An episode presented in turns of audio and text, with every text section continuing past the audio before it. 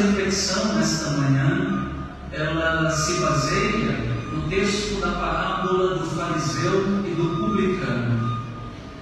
O verso inicial introduz a narrativa como um texto que já indica o significado fundamental da parábola. No presente caso, a introdução denuncia uma atitude diante de Deus e dos outros, uma atitude que é condenada por Jesus. Que atitude é essa que Jesus condena? É a atitude daqueles que confiam em si mesmos por se considerarem justos e desprezam os outros. Ou seja, é a atitude daqueles que se consideram tão retos, tão perfeitos, que põem sua confiança em si mesmos, em suas próprias obras de justiça e não em Deus. E também e por isso mesmo, por sua extrema santidade, perfeição e pureza, se consideram superiores às demais pessoas e assim as julgam, as condenam e as desprezam, porque não são tão santos e tão justos assim. É evidente que Jesus está falando de pessoas do tipo de alguns fariseus de seu tempo. É aquela atitude autossuficiente, aquela atitude orgulhosa desses religiosos que está sendo aqui questionada na presente parábola desde a sua introdução, desde o seu verso inicial dois homens foram ao templo, subiram ao templo para orar. Um era fariseu, o outro publicano. Mais uma vez, um expediente típico do evangelista Lucas nas suas parábolas, apresentar os personagens, apresentar a sua ação, o seu cenário, na nossa narrativa, dois homens. Dois homens sobem ao templo. Sobem porque o templo é o de Jerusalém e Jerusalém fica no alto, no Monte Sião. Sobem para orar. Talvez fossem ao templo para aqueles momentos específicos de oração litúrgica, aquela oração comunitária pela manhã às nove horas, ou à tarde, às 15 horas, ocasião da queima do incenso e do sacrifício do cordeiro. Há quem discorde de que a cena estivesse ambientada em um desses momentos tradicionais de oração, uma vez que na parábola não é citada a presença da assembleia, da comunidade reunida. Também não se faz menção na parábola de Jesus ao horário específico da oração. Então, é possível também que aqueles dois homens da história estivessem ali no templo eh, para a sua oração individual, não era momento de oração comunitária. Logo de início, ficamos sabendo que esses dois homens são um fariseu e um publicano. Fariseu e publicano encontram-se em franca oposição. São dois representantes de posições extremas na sociedade. De um lado, o judeu religioso e piedoso, observador meticuloso da lei mosaica, tido como um santo, um puro, um homem justo, um exemplo para todo o povo. De outro lado, na outra extremidade, um pequeno subalterno judeu, cobrador de impostos, tido pecador público, traidor da nação, uma vez que arrecadava impostos para o opressor romano e frequentemente abusava dessa cobrança, visando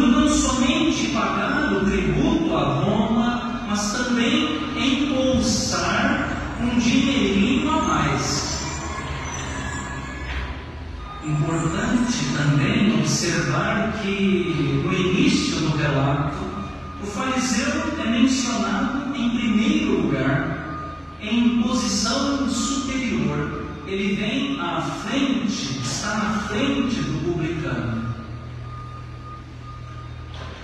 O fariseu ficou em pé e orava de si para si mesmo desta forma: Ó oh Deus, ó oh Deus, porque não sou como os demais homens, roubadores, injustos, nem adúltero.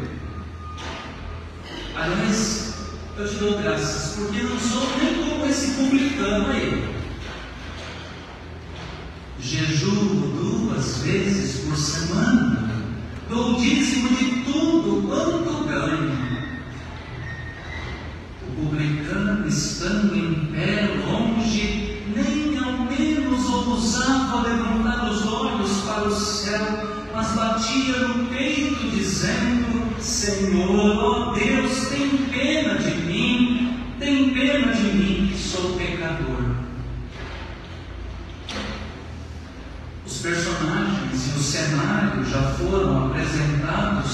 Passemos então à, ação, ao comportamento dos personagens, que na verdade se refere basicamente à oração, à postura para a oração e ao conteúdo mesmo da oração.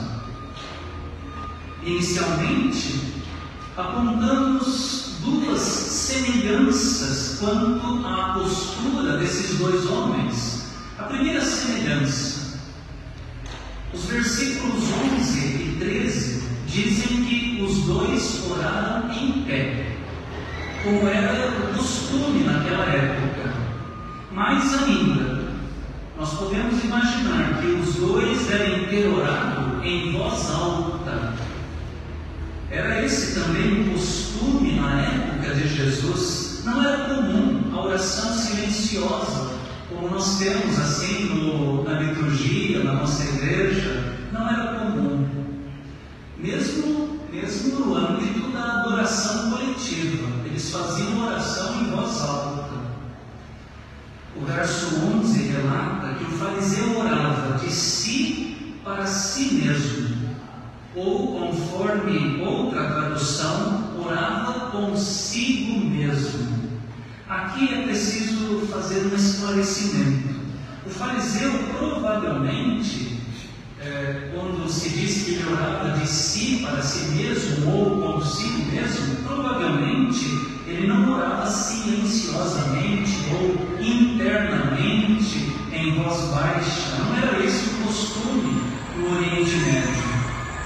Possivelmente o que o texto quer dizer é que o fariseu orava consigo mesmo, de si para si mesmo, ele orava separado dos demais.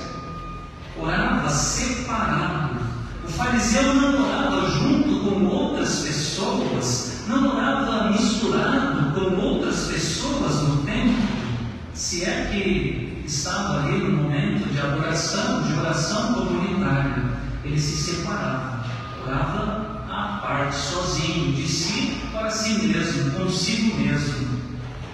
A segunda semelhança é a seguinte: assim como o fariseu orava separado dos demais, também o publicano. Também ele não estava orando junto com outras pessoas. O versículo 13 afirma que ele orava estando em pé, longe, longe. Como o fariseu, ele também não orava junto com os demais. Então, nós podemos passar a observância de três diferenças no comportamento dos dois personagens. Falamos de duas semelhanças, vamos observar aqui três diferenças.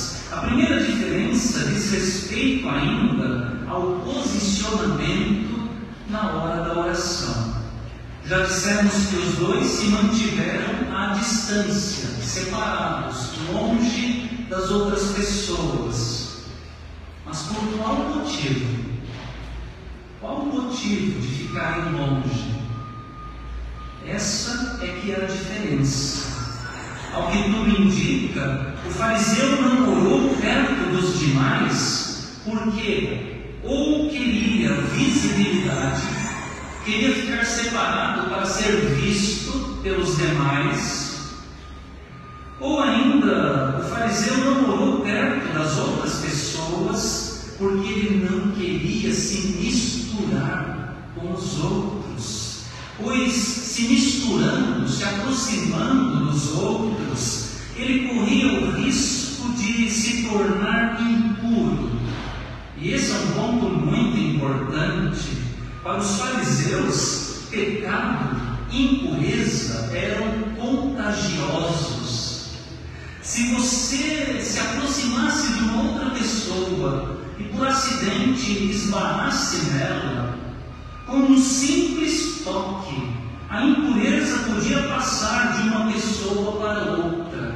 O pecado pegava, era contagioso. O fariseu não podia correr esse risco então ficava separado. Já o publicano orou de longe, mas por motivo, provavelmente por motivo diferente. Pelo que parece, ele não se julgava em condições de integrar aquela assembleia solene pessoas em oração.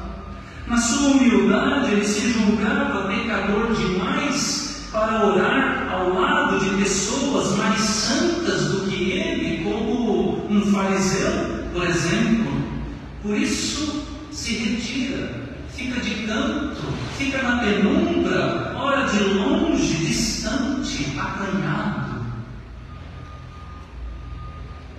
A segunda diferença.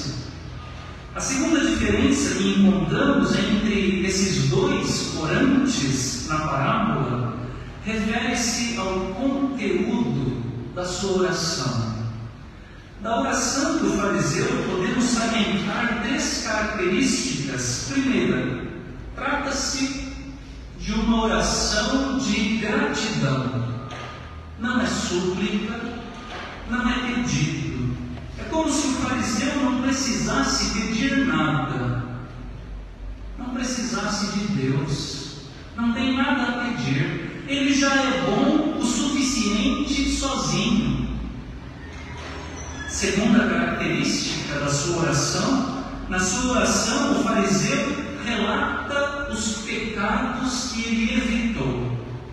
Evitou o roubo, evitou a injustiça, evitou o adultério. Tais pecados podiam ser atribuídos facilmente a outros homens do seu tempo, outros pecadores públicos de seu tempo, como um publicano, por exemplo. Vejam a expressão de desprezo do fariseu na sua oração. Não sou como os demais homens, roubadores, injustos, adúlteros, nem ainda como esse publicano. Graças a Deus. Terceira característica da sua oração, na última parte da oração, o fariseu fala ainda das coisas positivas que ele realizou, as suas boas obras, o jejum e o dízimo. Aliás, ele é bom demais. Esse fariseu é bom demais. Ele jejua duas vezes por semana, muito além do que a lei prescrevia. O jejum, na verdade, só era obrigatório para os judeus no Yom Kippur, o dia da expiação, o dia do perdão nacional, conforme a lei de Moisés jejum obrigatório uma vez por ano, mas ele jejua duas vezes por ano? Não. Por mês? Não. Por semana. Que admirável. Mas não para por aí. Além disso, ele dizima de tudo quanto ganha. Mesmo que a lei determinasse dizimar somente dos frutos principais, como os grãos, o vinho, o óleo. A atitude do fariseu quanto ao dízimo nos faz pensar em duas possibilidades. Ele, enquanto consumidor, ele compra produtos do produtor que já dizimou sobre esses produtos mas o fariseu dizima novamente, aplicando a si mesmo ou ao mesmo produto uma dupla tributação. O produtor já dizimou, mas ele dizima por cima ainda. Não quer correr risco. Ele, fariseu, não quer correr o risco de negligenciar a lei de maneira nenhuma então dizima até sobre produtos que a lei não obriga a dizimar. Em suma, é como se orasse assim: Eu dou graças, não pelo que tu, Senhor, fizeste por mim, mas pelo que eu faço por ti, não pelos teus benefícios, mas por minha virtude pessoal.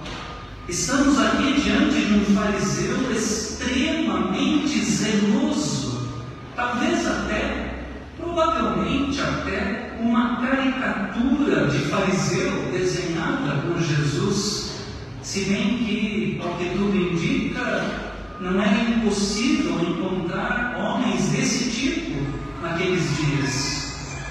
Nós temos aqui nessa parábola de maneira mais ampla a mentalidade de autossatisfação, autojustificação, a concepção da salvação como performance individual. Eu mesmo me salvo, a mim mesmo, pelas minhas obras, pela minha justiça, pela minha retidão. No verso 13, e aqui está a diferença nós vemos o conteúdo da oração do publicano. A sua oração é bem diferente da anterior. Em primeiro lugar, é um pedido, é uma súplica. Tem pena de mim. Tem misericórdia. Se propício a mim, que sou pecador. O publicano, diferente do fariseu, o publicano parece que precisa de Deus precisa da sua misericórdia. Em segundo lugar, o publicano não tem do que se orgulhar, não tem boas obras para apresentar diante de Deus, não tem méritos para expor diante do Senhor. A terceira diferença em relação aos dois personagens, a terceira diferença a ser destacada entre fariseu e publicano, tem a ver ainda com a postura dos dois orantes. Conforme o costume da época, o fariseu deve ter, deve ter orado olhando para o céu, com as mãos erguidas para o céu.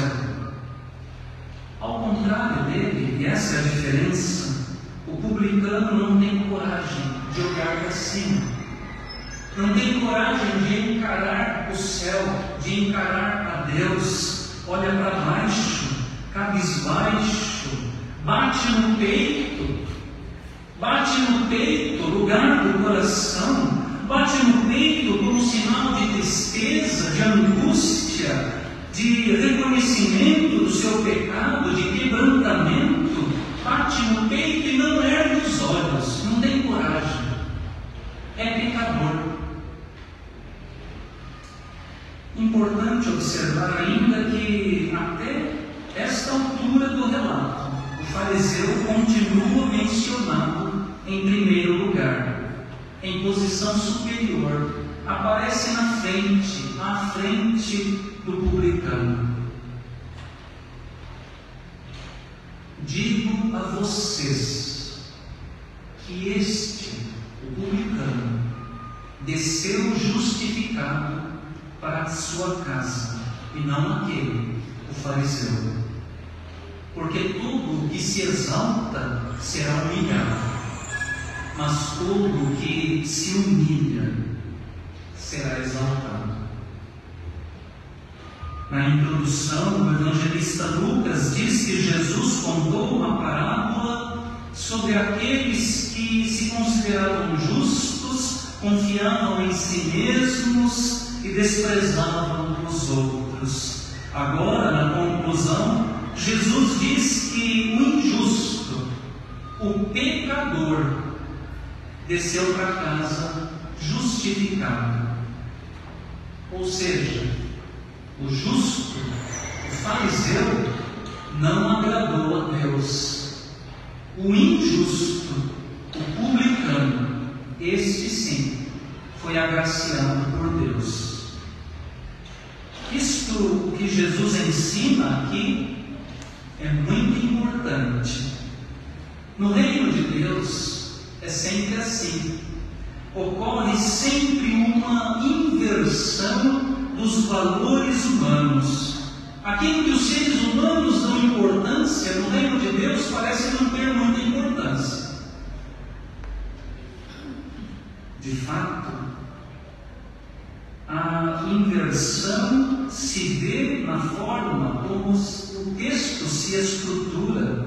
Anteriormente, vimos que o fariseu vinha sempre em primeiro lugar, à frente do publicano, mas agora, no final, no desfecho da parábola, a situação mudou. É o publicano que é mencionado em primeiro lugar e o fariseu fica para trás. O juízo, o veredito de Deus inverte a situação. A parte final do texto é a aplicação que o evangelista Lucas faz. Trata-se de um dito de Jesus que os evangelistas inserem em mais de uma passagem nos seus evangelhos. E no presente contexto da parábola do fariseu e do publicano, esse dito de Jesus faz todo sentido. Aquele que se exalta, aquele que confia em si mesmo, aquele que acha que pode se salvar sozinho pela própria justiça, por suas próprias obras, como fariseu, acaba humilhado, acaba perdido. Aquele, porém, que é humilde, aquele que não apresenta méritos próprios, aquele que se humilha, que confia na graça de Deus como publicano, este será exaltado e encontrará salvação. Neste mês de outubro, recordamos mais uma vez a reforma protestante século XVI. A propósito, eu quero relembrar, para terminarmos a nossa meditação, quero relembrar um pequeno texto do reformador Martinho Lutero, parte do seu comentário ao Cântico de Maria no Evangelho, o Magnificat Abre aspas aqui para Lutero. Deus, Deus é aquele que está no mais alto e nada existe acima dele. Ele não pode olhar para além, para acima de si. Também não pode olhar para os lados, porque ninguém é igual a ele. Por isso precisa olhar fatalmente para si mesmo para baixo. Quanto mais baixo alguém está, tanto melhor Deus o enxerga. Quanto mais baixo alguém está, tanto melhor Deus o enxerga. Fecha aspas. Eu achei essa frase extraordinária. Quanto mais baixo alguém está, tanto melhor Deus o enxerga. Esta, irmãos e irmãs, esta é a nossa condição. Essa é a condição de todo ser humano.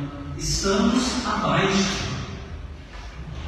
Estamos muito, muito abaixo de Deus. Por mais elevado que seja o nosso padrão de santidade, é infinitamente inferior à santidade de Deus. Nossa justiça não se compara à justiça de Deus. Nossa bondade não se compara à bondade de Deus. Nosso senso de retidão, de correção, estão infinitamente abaixo, são infinitamente inferiores à retidão, à correção, à santidade de Deus. Isto significa que não temos obras para apresentar diante de Deus, a fim de nos justificarmos e de nos salvarmos por nós mesmos. A justificação e a salvação são obras da graça de Deus, não as merecemos, mas Deus, ainda assim, por pura graça e misericórdia, Ele vem ao nosso encontro, Ele desce desce baixo, ele vem ao nosso encontro na nossa baixeza e na nossa miséria, e ali, no fundo do poço, ele nos encontra e nos estende a sua mão, o seu amor. Nós cristãos precisamos tomar cuidado com a tentação de nos considerarmos melhores e superiores aos outros, principalmente os outros que estão fora da igreja. Temos que ter cuidado com o risco de agirmos como o fariseu da parábola. Oh Deus, graças te dou porque não sou como os demais homens, roubadores, injustos, adúlteros, eu não sou como esse publicano aí, esse pecador. Eu faço oração, eu leio a Bíblia, eu frequento eu dou dízimo. Cuidado, irmão. Cuidado, irmão. Quem se exalta, quem se engrandece, quem se enaltece, quem se enche de orgulho e vaidade espiritual, se afasta de Deus, não precisa de Deus, é bom o suficiente sozinho. Quanto mais baixo alguém está, tanto melhor Deus o enxerga. Jesus veio para os pecadores não para os perfeitos, que não precisam dele. Os sãos não precisam de médico, mas os doentes sim. Jesus se agrada mais de quem está embaixo, quem é pequeno, humilde, aquele que se humilha, aquele que sabe que a sua salvação depende da graça divina e não das suas próprias boas obras. Abandonemos, portanto, as nossas ilusões de perfeição, superioridade, justiça pessoal. Deixemos de confiar em nós mesmos e confiemos humildemente, confiemos humildemente a nossa vida ao amor, à compaixão, à graça de Deus que quer nos perdoar e quer nos salvar. O Senhor assim nos ajude e nos abençoe. Amém.